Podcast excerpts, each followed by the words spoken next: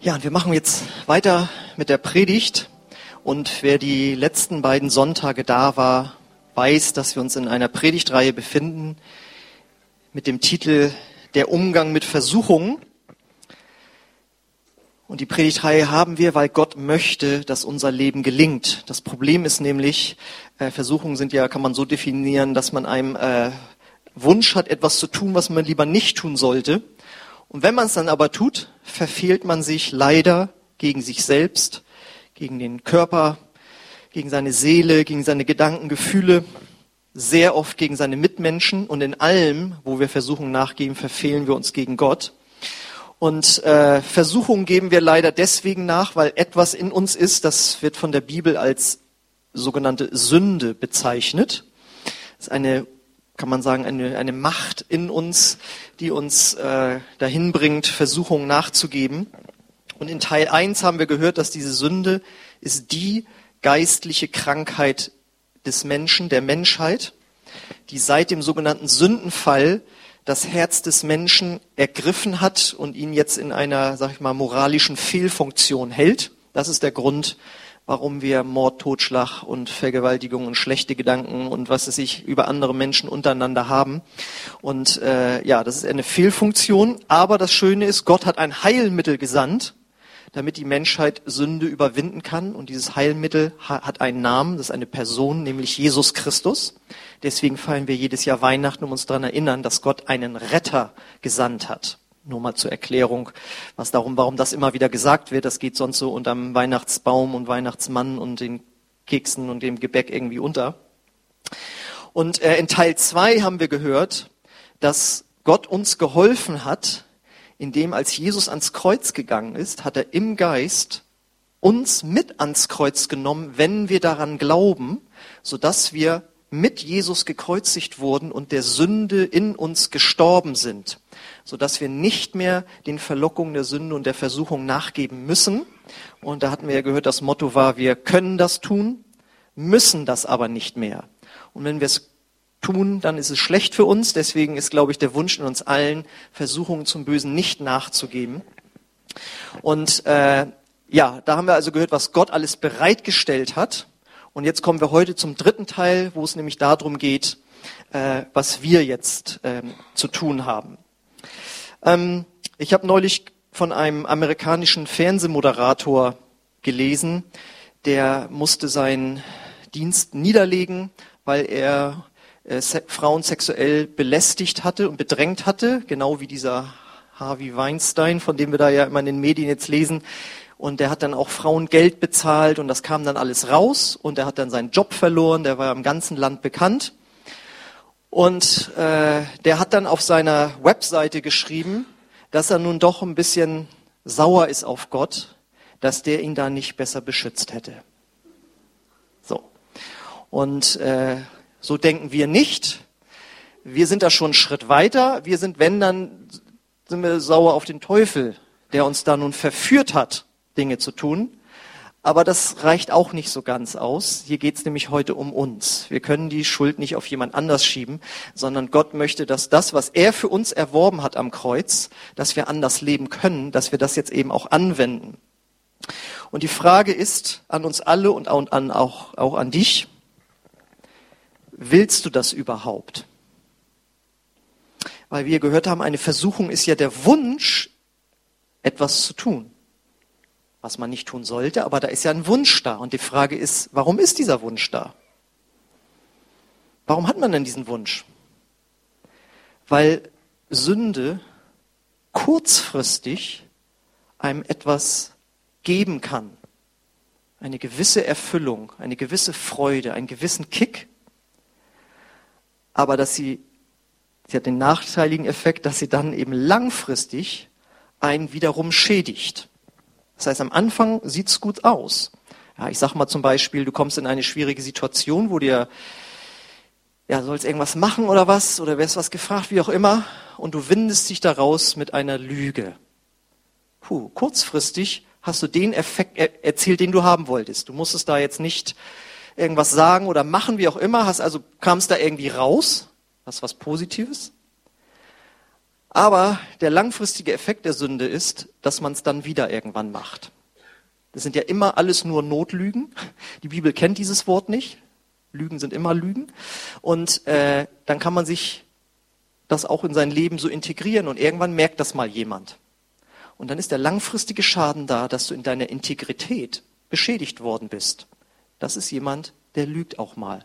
Das heißt, am Anfang hattest du den positiven Effekt, aber dann musst du langfristig was Bitteres tragen.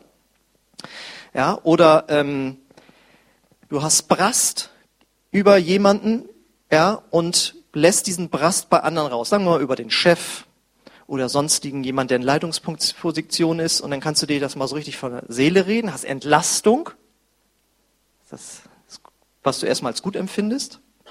Aber der langfristige Effekt kann sein, dass ein schlechtes Betriebsklima entsteht, eine Spaltung entsteht, wie auch immer, ob in Gemeinden oder Betrieben, wo auch immer.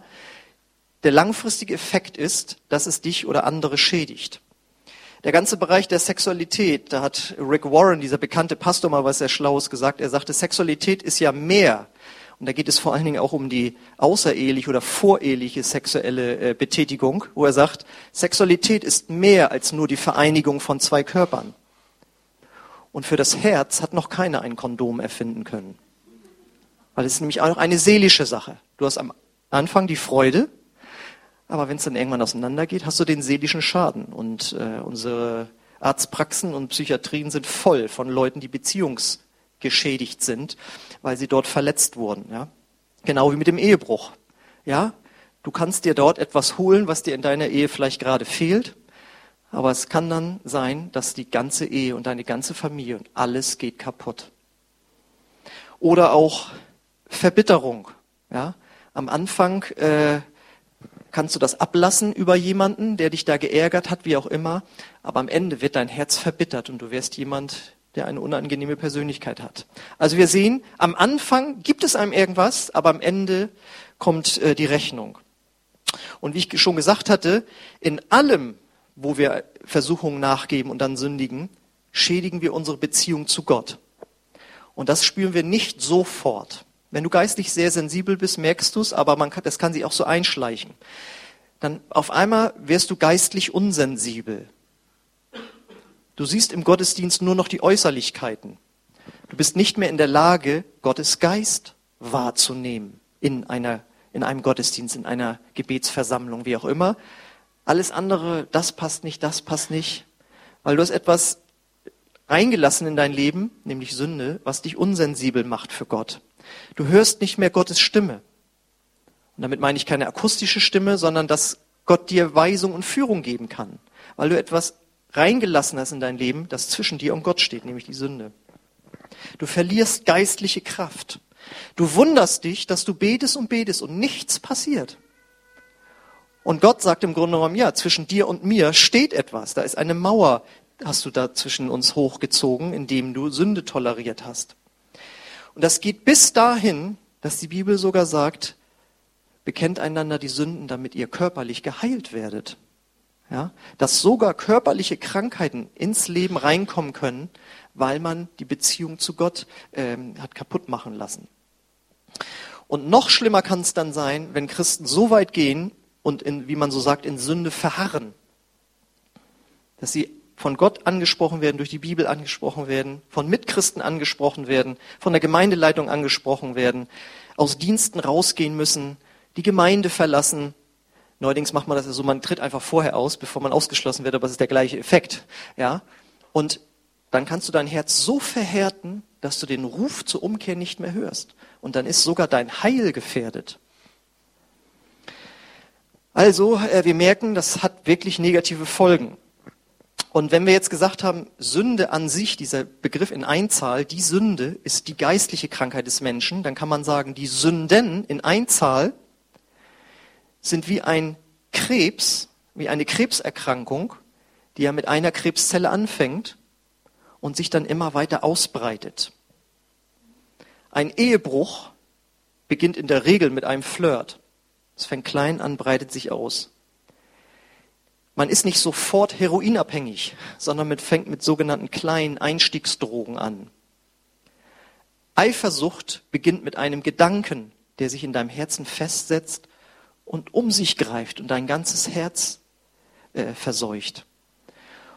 Und der Abfall vom Glauben fängt in der Regel mit kleinen Zweifeln an über die Integrität Gottes, über die Bibel, über die Gemeinde, wie auch immer. Es fängt klein an und breitet sich dann aus. Man macht kleine Kompromisse, man denkt, so schlimm ist es doch nicht. Aber die Bibel hat eine interessante Warnung im Hohelied, da heißt es, fangt mir die kleinen Füchse, die den Weinberg verderben. Ja, man könnte es heute auf Deutsch so übersetzen, wehret den Anfängen. Das fängt klein an und am Anfang merkt man es vielleicht nicht, wenn, gerade wenn man Sensibilität verloren hat. Und deswegen, weil das eine gefährliche Sache ist, sich darauf einzulassen, Versuchung nachzugeben und Sünde ins Leben zu lassen, hat Gott eine sehr klare Botschaft in der Bibel, wie wir damit umgehen sollen. Und die lautet nämlich, fliehe davon, hau ab, verschwinde, meide. In 2 Timotheus 2, Vers 22 heißt es, fliehe vor den Begierden der Jugend. Strebe vielmehr unermüdlich nach Gerechtigkeit, Glauben, Liebe und Frieden zusammen mit denen, die den Herrn aus reinem Herzen anrufen. Oder in 1. Thessalonicher 5, 22, meidet das Böse in jeder Gestalt. Oder in 2 Timotheus 2, Vers 16. Geh dem ehrfurchtslosen Geschwätz jener Leute aus dem Weg, die alles Heilige in den Schmutz ziehen. Solche Menschen werden immer tiefer in der Gottlosigkeit versinken und was sie lehren, wird wie ein Krebsgeschwür um sich fressen.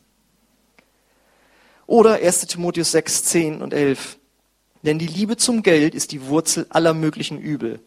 So sind manche Menschen aus Geldgier vom Glauben abgewichen und haben sich selbst viele Schmerzen zugefügt. Aber du, Timotheus, gehörst Gott. Deshalb sollst du dich davon fernhalten. Also nochmal, fliehen, meiden, aus dem Weg gehen, fernhalten. Es genügt, wenn wir uns fliehen merken. Also das müsste möglich sein, ein Satz, sich, ein Wort sich zu merken aus der Predigt. Worüber hat er gepredigt? Wir sollen fliehen. Und deswegen kommt jetzt die direkte Frage an dich. Es geht ja immer um dein und mein Leben. Gibt es in deinem Leben Freunde,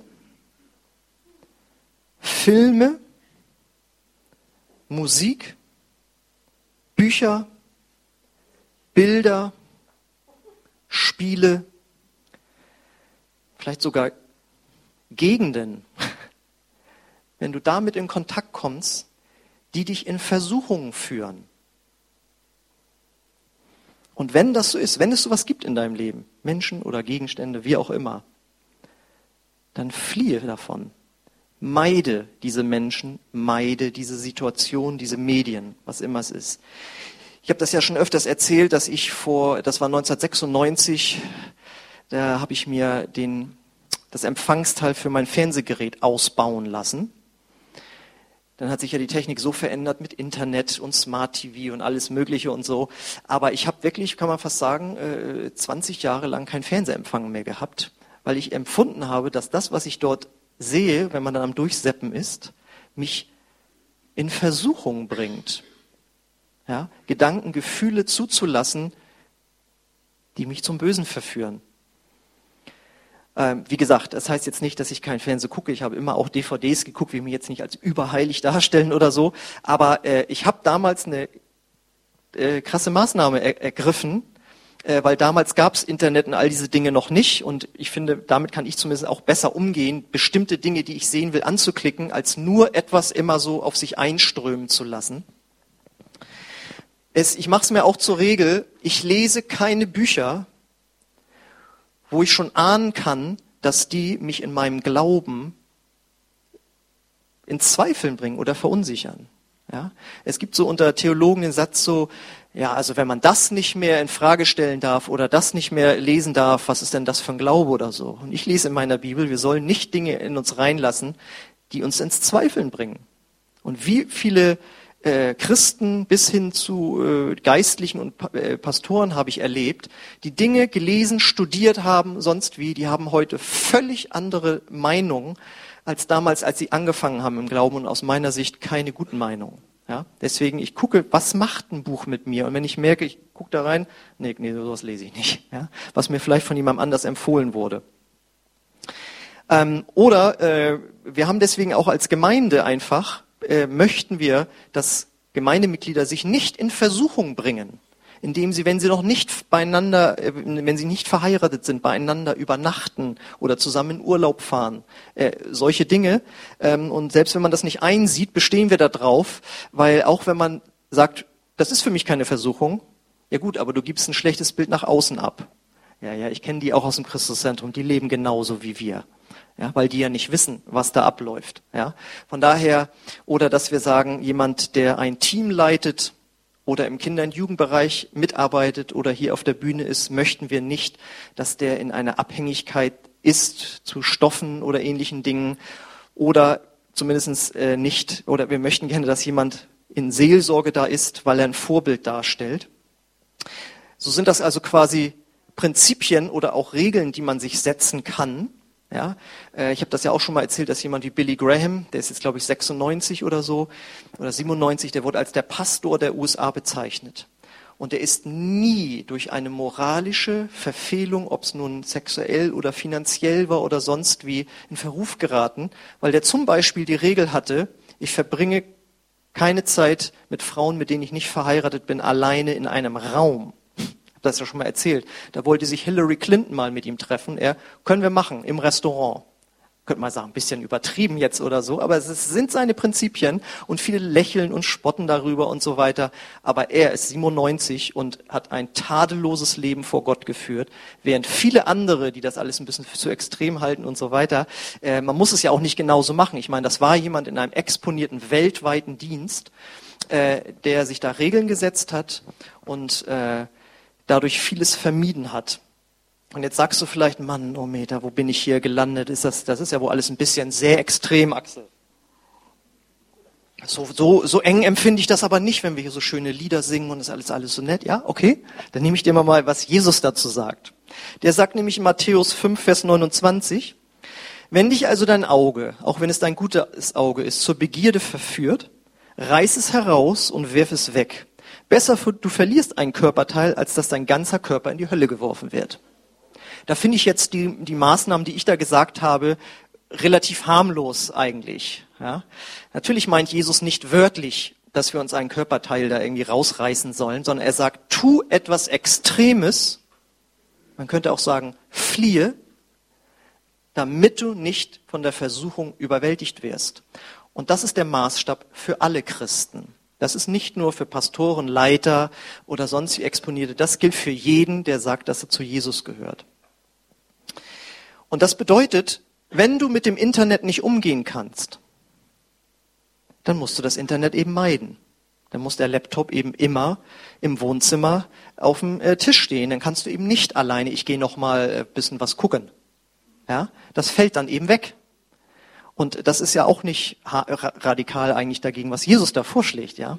Also wenn du mit bestimmten Dingen, die sie dich in, äh, in Versuchung führen, ja, und wenn du eine, eine, eine, eine Route nimmst zur Arbeit, du fährst durch die Pampa und dann steht da so ein kleiner Wohnwagen, wo eine Frau drin sitzt mit Rotlicht.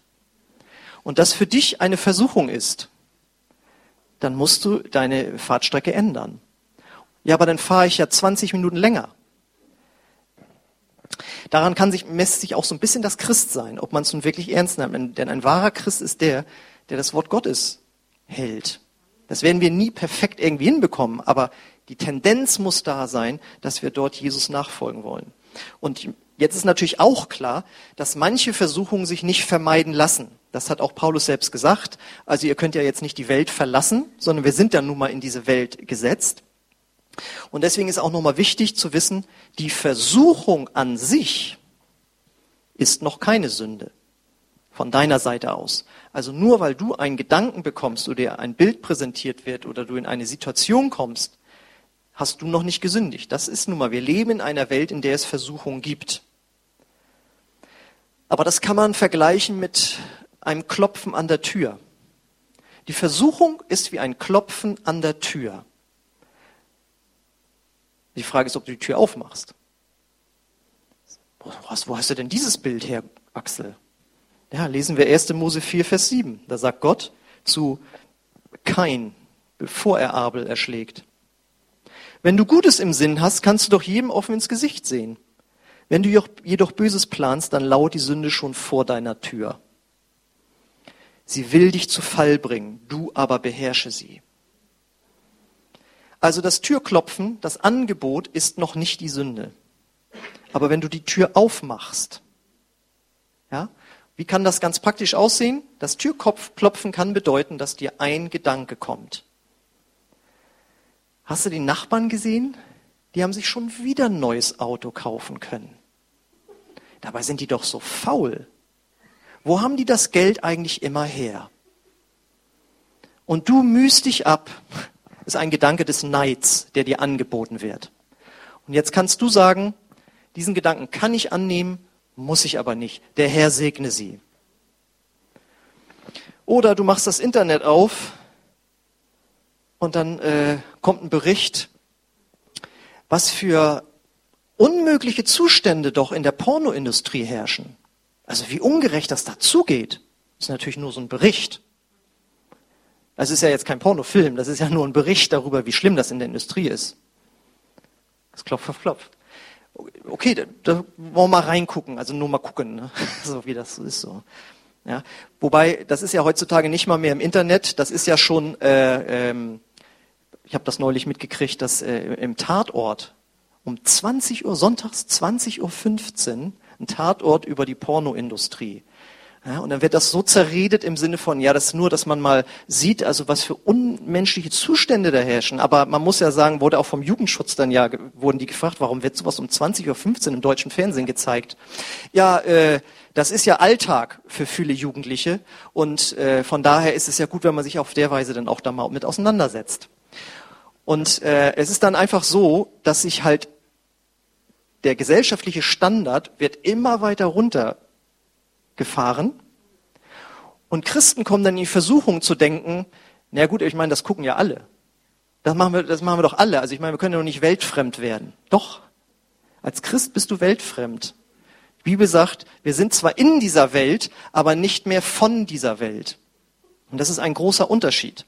Und wir müssen da wirklich aufpassen. Wir können nicht jede gesellschaftliche Strömung ja, äh, einfach so aufnehmen, sondern wir müssen das alles mit der Bibel auch abgleichen, ob das dem Weltbild entspricht, das Jesus uns präsentiert.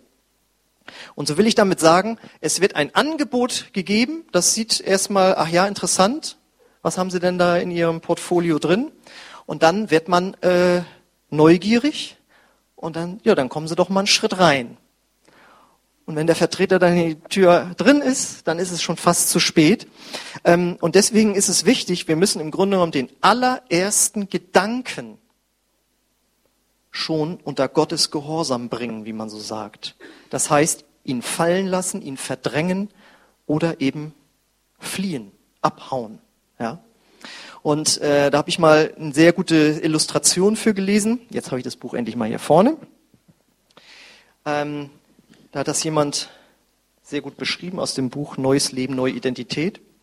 Als Beispiel, das war so ein Comic-Clip-Strip, äh, äh, den er mal gesehen hat. Eine junge Frau hat Probleme mit ihrer Diät. Wir können sehen, wie ihre unkontrollierten Gedanken sie von einem Bild zum anderen weg bzw. hin zur Versuchung führen. Bild 1. Sie sagt sich, ich werde ein bisschen herumfahren, aber nicht in die Nähe des Supermarktes. Bild 2. Ich werde am Supermarkt vorbeifahren, aber nicht hineingehen. Bild 3. Ich werde in das Geschäft hineingehen, aber nicht bis zu dem Regal, wo die Süßigkeiten im Sonderangebot stehen. Bild 4. Ich werde mir die Süßigkeiten ansehen, aber nichts nehmen. Bild 5. Ich werde etwas nehmen, aber ich werde es nicht kaufen. Bild 6. Ich werde es kaufen, aber nicht öffnen. Bild 7. Ich werde es öffnen, aber nicht dran riechen. Bild 8, ich werde es riechen, aber nicht davon probieren. Bild 9, ich werde es probieren, aber nicht davon essen. Und Bild 10, essen, essen, essen, essen, essen. Dann ist es zu spät. Und ähm, es geht im Grunde genommen darum, Bei dem ersten Gedanken, ich werde ein bisschen fahren, aber nicht zum Supermarkt, da geht's im Grunde genommen äh, schon los. Und um das jetzt noch ein bisschen anschaulicher ähm, hier zu gestalten, ein Mann sieht zum Beispiel ein pornografisches Bild und merkt, dass es ihn zu sexueller Lust versucht. Er hat jetzt die Gelegenheit drauf, folgendermaßen zu reagieren. Das haben wir in Teil 2 schon gelernt. Meine Beziehung zur Sünde ist durch Jesus aufgehoben. Ich muss dieser Sache überhaupt nicht nachgeben. Ich beschließe jetzt, diesen Gedanken gefangen zu nehmen in den Gehorsam gegen Christus. Ich werde das Bild nicht ansehen und will auch nicht mehr drüber nachdenken.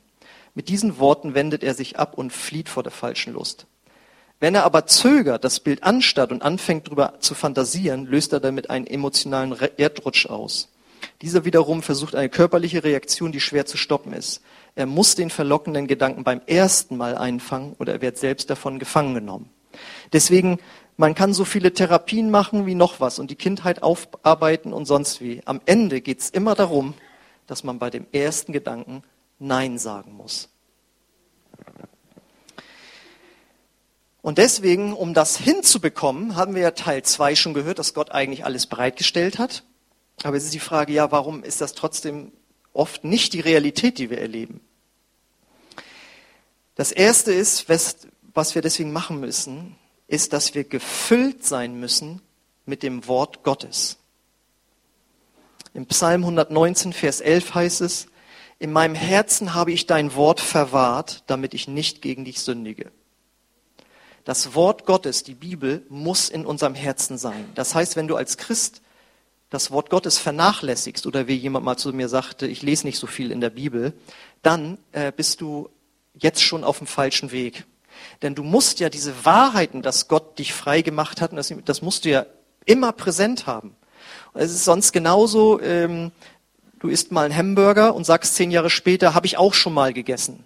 Aber den musst du heute zu dir nehmen. Das habe ich jetzt nur als Beispiel genommen, weil das ein Lieblingsgericht ist von mir. Für euch ein Salat. Es nützt nichts, sich nur daran zu erinnern, dass man mal einen gegessen hat und wie der wohl geschmeckt hat sondern du musst ihn jetzt zu dir nehmen. Und selbst Jesus Christus, der Sohn Gottes, hatte es nötig, gefüllt zu sein mit dem Wort Gottes, damit er den Versuchungen des Teufels in der Wüste widerstehen konnte. Ihr kennt hoffentlich die Geschichte, wo Jesus vom Teufel dreimal versucht wird. Und er antwortet zum Beispiel in Lukas 4, Vers 8. Und Jesus antwortete ihm, sprach, weiche von mir, Satan, denn es steht geschrieben. Das heißt das Wort Gottes wusste er auswendig. Also steht da nicht, dann holte er seine Bibel raus, sondern er hatte es in seinem Herzen. Du sollst den Herrn, dein Gott, anbeten und ihm allein dienen. Weil der Teufel hatte ihn dadurch versucht, dass er gesagt hatte, hier, das ist hier mir alles gegeben, die ganzen Reiche der Erde. Wenn du mich anbetest, werde ich dir das alles geben. Und Jesus hatte das Wort Gottes in seinem Herzen und sagt, Moment, es steht geschrieben, dass wir nur Gott anbeten sollen, deswegen werde ich das nicht tun. Und das kannst du jetzt runterbrechen auf irgendeine andere Sache, die dich im Leben äh, zur Versuchung bringt. Und da muss das Wort Gottes in dir sein. Das ist das eine. Das zweite ist, dass wir mit Gottes Geist und Gebet erfüllt sein müssen. Es heißt in Matthäus 26, 41, sagt Jesus, wacht und betet, damit ihr nicht in Versuchung kommt. Und damit ist ja nicht nur immer das Gebet, dass du jetzt musst du nicht morgens krampfhaft sitzen, Herr, und mach, dass ich da wieder nicht in Versuchung und da und da und da und alles an Möglichkeiten durchbeten musst. Natürlich, wenn du eine immer wiederkehrende Sache ist, kannst du auch speziell dafür beten. Aber grundsätzlich meint das auch, dass man immer erfüllt ist mit Gebet. Und wenn wir beten, werden wir gleichzeitig auch mit dem Heiligen Geist erfüllt. Wir müssen gefüllt sein mit Gebet und dem Heiligen Geist, damit wir überhaupt die geistliche Sensibilität haben, Moment mal, das ist ja eine Versuchung, die mir hier gerade präsentiert wird. Also das ist die, die Grundvoraussetzung, dass wir erfüllt sind mit Gottes Geist, Gebet und Gottes Wort und dass wir dadurch eine, auf einem höheren Plateau sozusagen stehen als die, als die Versuchung. Und äh, du weißt, es ist leichter von oben jemanden abzuwehren, ja, ähm, als wenn du unten stehst und jemand kommt von oben. Deswegen kommst du dadurch auf ein höheres Level. Und jetzt habe ich, meine ich doch, bei diesen drei Predigten, die ersten beiden Predigten waren ja, wo es nur darum ging, das hat Gott alles für dich getan. Jesus ist in dir, er ist für dich gestorben und so. Das ist die Grundlage dafür, dass wir diesen dritten Teil überhaupt verstehen. Wenn du nur diesen dritten Teil jetzt hörst, Ja, dann könnte das alles ein bisschen herausfordernd und hart gewesen sein. Aber das musste sein. Genauso ist zum Beispiel der Epheserbrief aufgebaut. Er hat sechs Kapitel. Drei Kapitel geht es nur darum, was wir alles in Christus geschenkt bekommen haben und wie super alles ist. Und Kapitel 4, 5 um 6 sagt Paulus so. Und da ihr das nun alles wisst und habt, jetzt lebt aber auch so, Doppelpunkt. Und dann kommt, wie wir zu leben haben. Das heißt, äh, hör dir auf jeden Fall Teil 1 und Teil 2 noch an. Und jetzt kommt auch die Gnade zum Schluss wieder. Natürlich weiß Gott und auch ich aus eigener Erfahrung, dass wir trotz des ganzen Wissens, das er uns in seinem Wort gibt und auch durch den Heiligen Geist und auch, dass Jesus für uns gestorben ist, alles, was ich auferzählt habe, dass wir trotzdem sündigen werden. Das heißt sogar im Johannesbrief, äh, wer sagt, dass er nicht sündigt, der lügt. Ja? Aber Gottes Ziel mit uns ist es, dass wir Sünde unter die Füße bekommen, dass es besser wird sozusagen mit uns, dass wir in einem Prozess sind, den nennt die Bibel auch Heiligung. Und da kann sich auch kein Christ rausziehen. Aber wenn es uns eben passiert, dass wir gesündigt haben, dann ist das Gute, dass Gott uns vergibt. 1. Johannes 1.9, der Vers, den jeder Christ auswendig können muss. Doch wenn wir ihm unsere Sünde bekennen, ist er treu und gerecht, dass er uns vergibt, uns von allem Bösen reinigt. Und das Wort bekennen bedeutet äh, vom griechischen homologio. Homo heißt gleich und logio heißt sprechen. Das gleiche sprechen wie. Bekennen heißt, du sagst das Gleiche über die Sünde, was Gott darüber sagt, nämlich, dass es Sünde ist. Also nicht dieses Rumwinden, na ja, aber das war so und so und dann kam das und das musst du wissen und das musst du bedenken. Nein, sag einfach, es war Sünde. Fertig.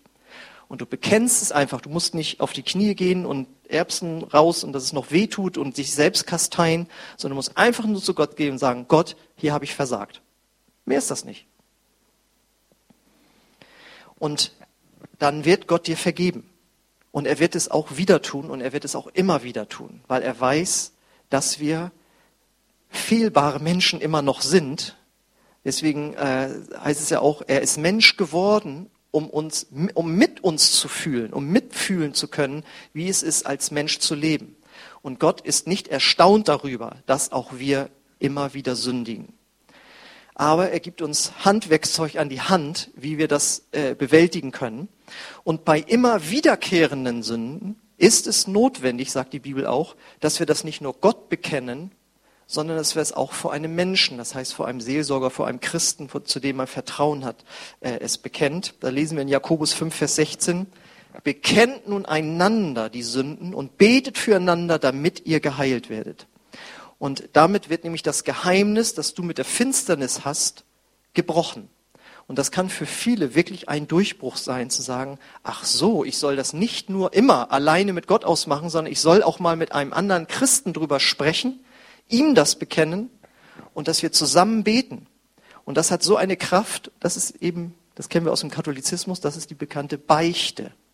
Ja, das muss man aber nicht in einem Gebäude und mit einem Beichtstuhl und dann, dass das nur ein Priester darf oder so, sondern Gott sagt, das darf jeder von uns, jeder von uns darf Vergebung zusprechen. Und äh, das ist ein Wert, der uns leider auch in unseren freikirchlichen Kreisen etwas verloren gegangen ist. Aber da steckt eine ganz große Kraft dahinter, sich zu öffnen und zu sagen, da habe ich ein immer wiederkehrendes Problem. Kannst du mit mir beten? Und eventuell kann es auch sein, dass man wirklich Befreiung braucht. Das ist etwas, was wir auch an unserem Gott begegnen Kurs äh, Wochenende behandeln. Ähm, das kann auch manchmal sein. Wichtig ist aber, dass man sagt, okay, ich habe da ein immer wiederkehrendes Problem. Ich suche mir jemanden, mit dem ich auch immer wieder drüber spreche, dem ich sozusagen Rechenschaft darüber ablege, wie geht's mir jetzt in diesem Lebensbereich. Und das sind alles Dinge, die sind nur eine Hilfe. Und deswegen war der Anfang der Predigt so wichtig. Was ist deine Motivation? Möchtest du das überhaupt? Möchtest du da weiterkommen? Möchtest du dort frei sein? Weil du erkannt hast, wenn du es nicht machst, wird es dein persönliches Leben schädigen. Es wird deine Beziehung zu Gott schädigen.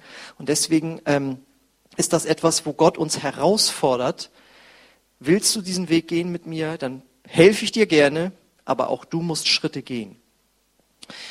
Und wenn wir jetzt uns vorstellen, wir wären alle so radikal, und ich möchte das auch immer wieder sein, ja, ähm, und ich falle da auch zurück und, und muss Sünde bekennen, wie auch immer, aber ich möchte so leben. Ich möchte mich immer wieder daran erinnern, dass das damals war, wo ich gesagt habe, so möchte ich Jesus nachfolgen.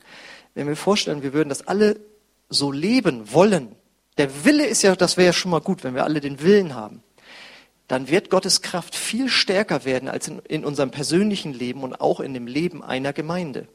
Und leider ist in vielen Gemeinden eine so große Lässigkeit gegenüber dem Thema Versuchung und Sünde, dass man sich dann wundert, irgendwie komisch. Erleben wir, wir leben gar nicht so viel mit Gott. Ja? Und das ist etwas, wo wir, äh, wo Gott uns herausfordert und sagt, jagt der Heiligung nach. Und das ist ein Thema, wenn ich jetzt jeden Sonntag so predigen würde, würdet ihr wahrscheinlich bald nicht mehr kommen, weil das ist dann noch ein bisschen zu viel. Aber äh, das muss auch mal wieder gesagt und erwähnt werden. Und wenn es den einen oder anderen jetzt motiviert hat, der Sünde zu fliehen, der Versuchung, ja, und sich jemandem zu öffnen und wirklich Klartext zu sprechen, auch was das angeht, dann ist da wirklich schon ein, ein, ein großer Sieg, der in dein Leben hineinkommen wird. Und niemand wird dich verurteilen, Gott nicht, der andere Christ nicht. Ja, deswegen soll es ja eine Person deines Vertrauens sein. Aber wir müssen uns immer wieder diesen Herausforderungen stellen.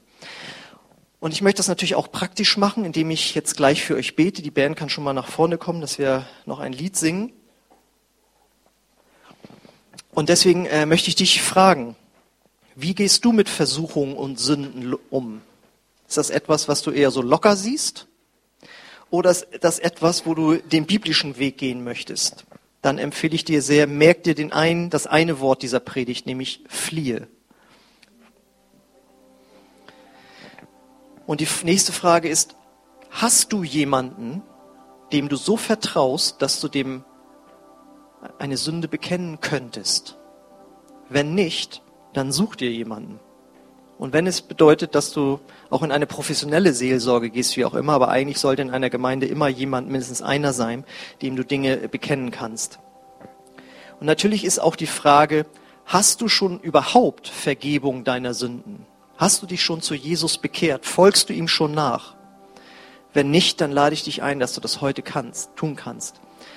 Und vielleicht bist du heute hier und du hast schon mal enger mit Jesus gelebt, aber du hast die Tür aufgemacht für viele Sünden und Versuchungen, dann lade ich dich auch heute ein, dass du zu Jesus zurückkommst.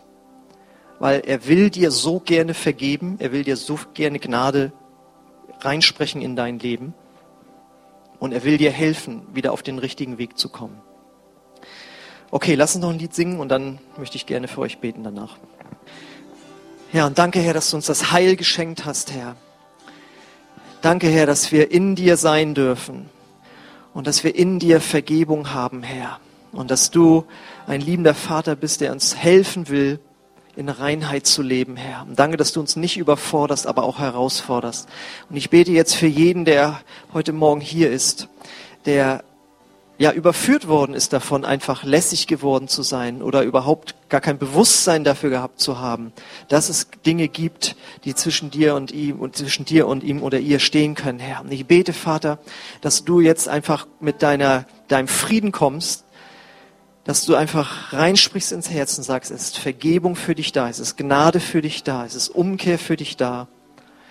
Und ich bete auch, dass du dort, wo Menschen jemanden brauchen, vor dem sie sich öffnen können, dass du jetzt einfach Personen zeigst, vor dem inneren Herzen, vor dem inneren Auge aufsteigen lässt, einfach ein Bild, zu dem sie oder er hingehen kann, um sich zu öffnen. Und ich bete, dass du in jeden von uns wirklich das dringende Verlangen reinlegst, dir nachzufolgen, auch in diesen Lebensbereichen, die wir jetzt vielleicht vorenthalten haben. Soll kein Raum in unserem Haus, Lebenshaus geben, der vor dir verschlossen ist.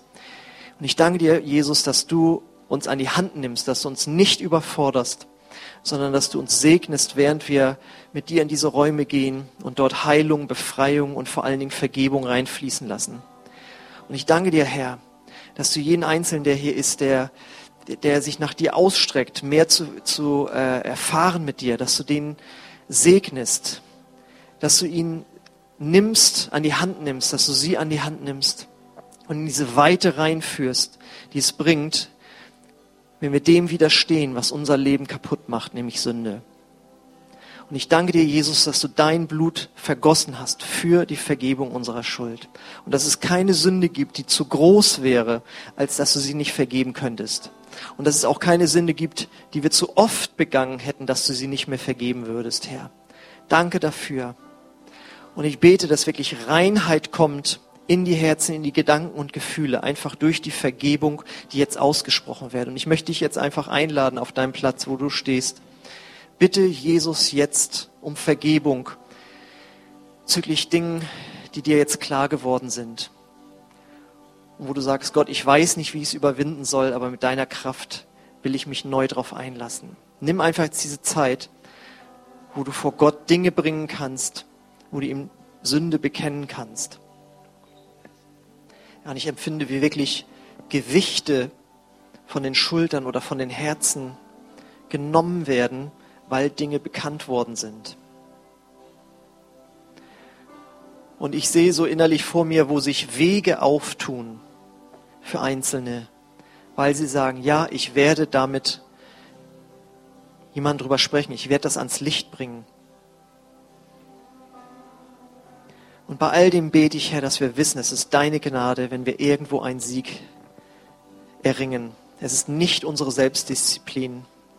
Dann sind wir verloren. Aber mit deiner Kraft in uns können wir Dinge überwinden. Und ich möchte uns jetzt einladen, dass wir gemeinsam ein Gebet sprechen. Und ich möchte dich einladen, wenn du heute Morgen hier bist, und du noch gar nicht Jesus in deinem Herzen hast, du noch gar nicht umgekehrt bist von deinem alten Leben, du noch nicht sagen kannst, Jesus ist der Herr in meinem Leben, dann lade ich dich ein, dieses Gebet einfach mitzusprechen und Jesus dadurch einzuladen. Aber das ist nicht einfach nur leere Sätze, sondern das ist wirklich eine Herzensentscheidung, die du treffen musst. Und wenn du bereit bist, diese Herzensentscheidung zu treffen und dann dieses Gebet mitsprichst, dann wirst du ein Wunder erleben, nämlich dass du im Inneren von neuem geboren wirst. Und wenn du das möchtest, dann lade ich dich ein, dass wir jetzt dieses Gebet gemeinsam alle laut sprechen. Ich bete das Satz für Satz vor und du darfst es einfach auf deinem Platz dort für dich mitbeten. Jesus, ich komme jetzt zu dir. Jesus, ich komme hier. Und ich bitte dich um Vergebung. Für die Dinge, die nicht in, Ordnung waren in deinen Augen. Und die ich getan habe. Aber ich wende mich von meinem alten Leben ab. Und ich will dir jetzt nachfolgen. Denn du bist von den Toten auferstanden nachdem du für meine Sünden gestorben bist. Komm du jetzt in mein Herz. Amen. Amen. Wenn du dieses Gebet das erste Mal so gesprochen hast, indem du wirklich bewusst eine Entscheidung getroffen hast, dann lade ich dich ein, dass du nach dem Gottesdienst einfach zu mir hier vorne kommst. Ich bin dort in der ersten Reihe und dann möchte ich gerne einfach mit dir sprechen, wie es weitergehen kann mit dir als neuer Christ. Für alle anderen möchte ich die Einladung wie immer aussprechen. Wenn du möchtest, dass äh, Segen in dein Leben kommt, indem Geschwister für dich beten, dann darfst du jetzt gleich auch hier nach vorne kommen. Wir haben hier Beter für dich, die äh, dich segnen möchten. Auch wenn du körperlich krank bist, möchten sie für dich um Heilung beten. Was immer es ist, was immer dich belastet oder bedrückt, komm gerne nach vorne. Auch wenn es nicht mit dieser Predigt zu tun hat, es kann mit allem zu tun haben. Wir laden dich ein, dich einfach segnen zu lassen. Und ich möchte den Gottesdienst jetzt schließen einem Segen und dann seid ihr noch eingeladen, unten Gemeinschaft zu haben in unserem Gemeinschaftsraum. Und dann sehen wir uns vielleicht noch. Ansonsten wünsche ich dir oder euch schon mal einen gesegneten Sonntag. Vater, wir danken dir für diesen Gottesdienst. Ich danke dir für dein Reden, für deine Gegenwart. Und der Friede Gottes, der höher ist als alle Vernunft, der bewahre eure Herzen in Christus Jesus, unserem Herrn. Amen. Amen. Gesegneten Sonntag euch.